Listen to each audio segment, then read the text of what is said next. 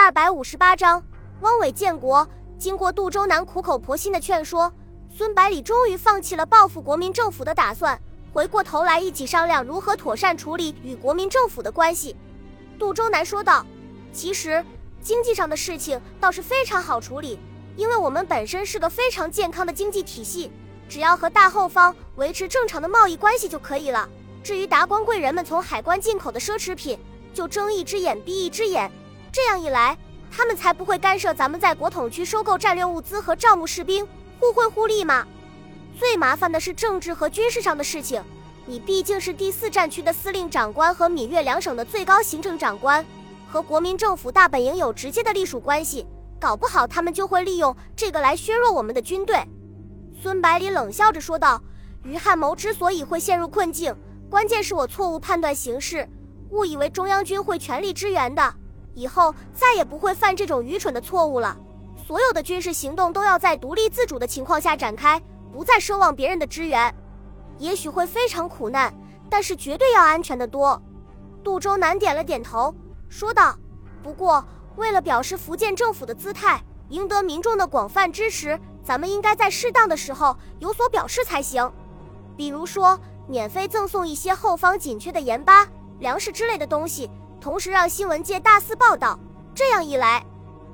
国民政府更加不敢轻举妄动了。好办法，孙百里大声说道：“不妨也送些钢材给他们，省得我们在前面打日本人，后面还要防备中央军。”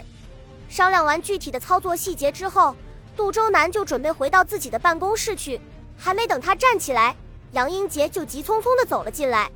根据可靠情报。汪精卫将在月内宣布建立所谓的新中国。十九路军的情报头子一开口就把孙百里和杜周南给镇住了。原来，早在年初的时候，日本政府和中国派遣军总司令部为了最大限度地削弱重庆国民政府的影响，就一直在准备推出汪精卫，建立全国性的汉奸政权。建国的人选、组织、机构都早已按日本人的旨意准备好了。只等黄道吉日就粉墨登场。为了给自己即将推出的政府造势，汪精卫向蒋介石发出通电，威逼他赶快向日本人投降，否则他的新中国一成立，重庆国民政府就将被取代。通电称，赵明对救国素有决心，如先生始终坚决予以拒绝，则赵明不能再顾虑此事，势必先全力谋求局部和平，再选择到达全面和平之途径。除此而外。别无他途，先生如能以国命民生为重，此时毅然决定大计，与日本停战媾和。根据敬畏声明之原则，以求其具体实现，则赵明及各同志必能与先生同心协力，迅速实现全国和平。蒋介石对汪精卫发出的通电采取不予理睬的态度，同时指示军统特务尽量刺杀汪精卫所网罗的汉奸骨干。日本特务机关营佐机关和汉奸特务机构七十六号的特工，在上海驻军的支援下全力反击，很快在上海滩掀起一场声势浩大的特工战，最终拼个两败俱伤。害怕夜长梦多的汪精卫随即加快进程，决定在四月之前完成新政府的各项筹备工作。听完杨英杰的介绍之后，孙百里立即问道：“咱们潜伏在上海的特工怎么样？”杨英杰回答道。虽然比起重庆和日本都有很大的差距，但是也具有一定的实力。杜周南问道：“百里，你难道是想和日伪来场特工战？”孙百里回答道：“那倒不是，我只是想让咱们的特工刺杀掉汪精卫，或者破坏他们的建国庆典，打击一下这些败类的嚣张气焰。”杨英杰略微思索了一下，说道：“汪精卫本身就精于刺杀，再加上在河内遇过刺。”防范相当严密，很难下手。不过，要是破坏庆典的话，倒是比较容易办到。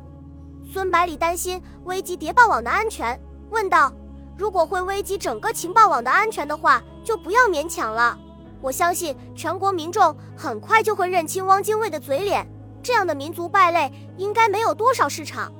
比起几个月前的义愤填膺，孙百里显得成熟了很多。杜周南赞许的点了点头。说道：“风暴来临的时候，难免会带起一些沉积在水底的渣滓，不必为此耗费我们宝贵的资源。”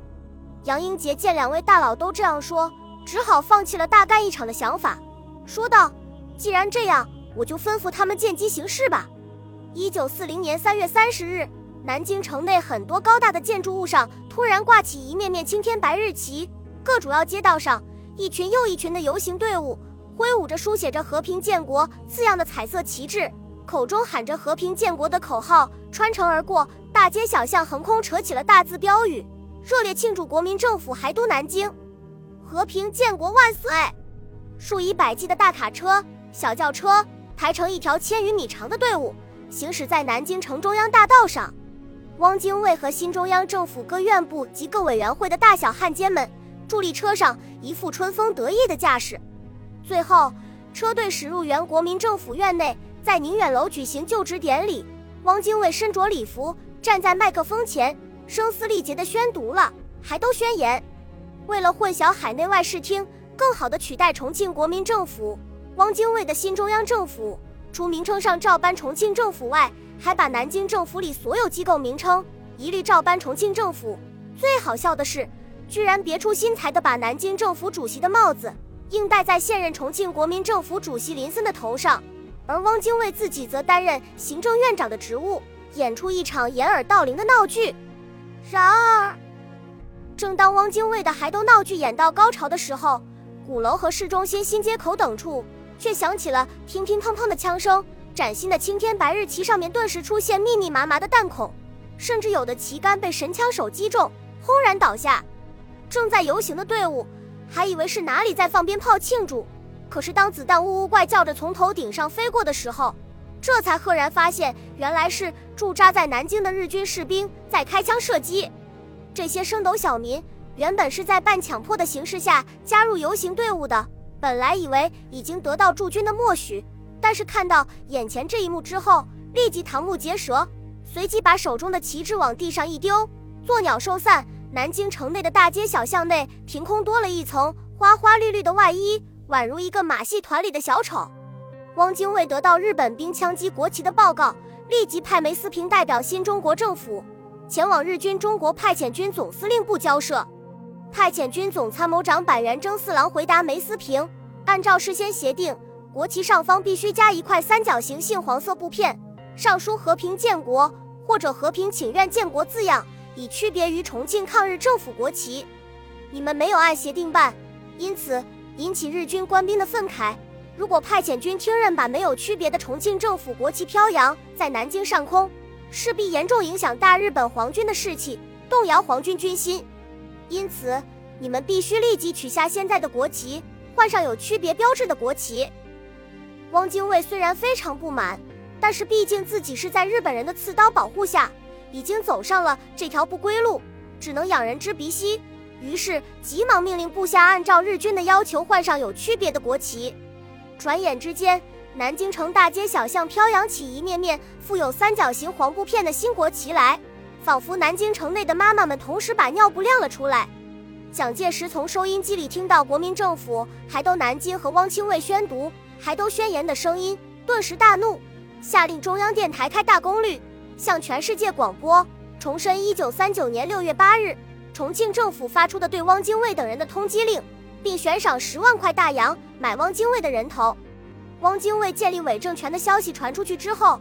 随即在全国引起轩然大波，国统区、福建、广东。陕甘宁边区全部组织了声势浩大的民众游行示威，声讨汉奸卖国贼，支持国民政府抗战到底。而在日军占领区内开展游击战的各种武装力量当中，却开始了潜移默化的变化。部分意志不坚，或者感觉受到蒋介石排挤的原地方武装，在汪精卫的极力拉拢诱惑之下，开始向汪伪政府靠拢。短短几个月的时间，汪精卫的南京政府就网罗了数十万伪军。其中不乏是整团整师投降过去的国军，这样一来，日军占领区内的游击力量被大幅度削弱，使占领区趋于稳定。伪军不但负担起维护日军后方安全的任务，并且派出大批兵力协助日军攻击国军，使日军可以积聚起更多的力量来发动更大规模的攻势。与此同时，日军为了彻底摧毁中国人民的抵抗意志，集中起海军、陆军、航空兵的全部力量。对国统区和十九路军的根据地进行了空前猛烈的轰炸，中国军民迎来了最为艰难的时刻。本集播放完毕，感谢您的收听，喜欢请订阅加关注，主页有更多精彩内容。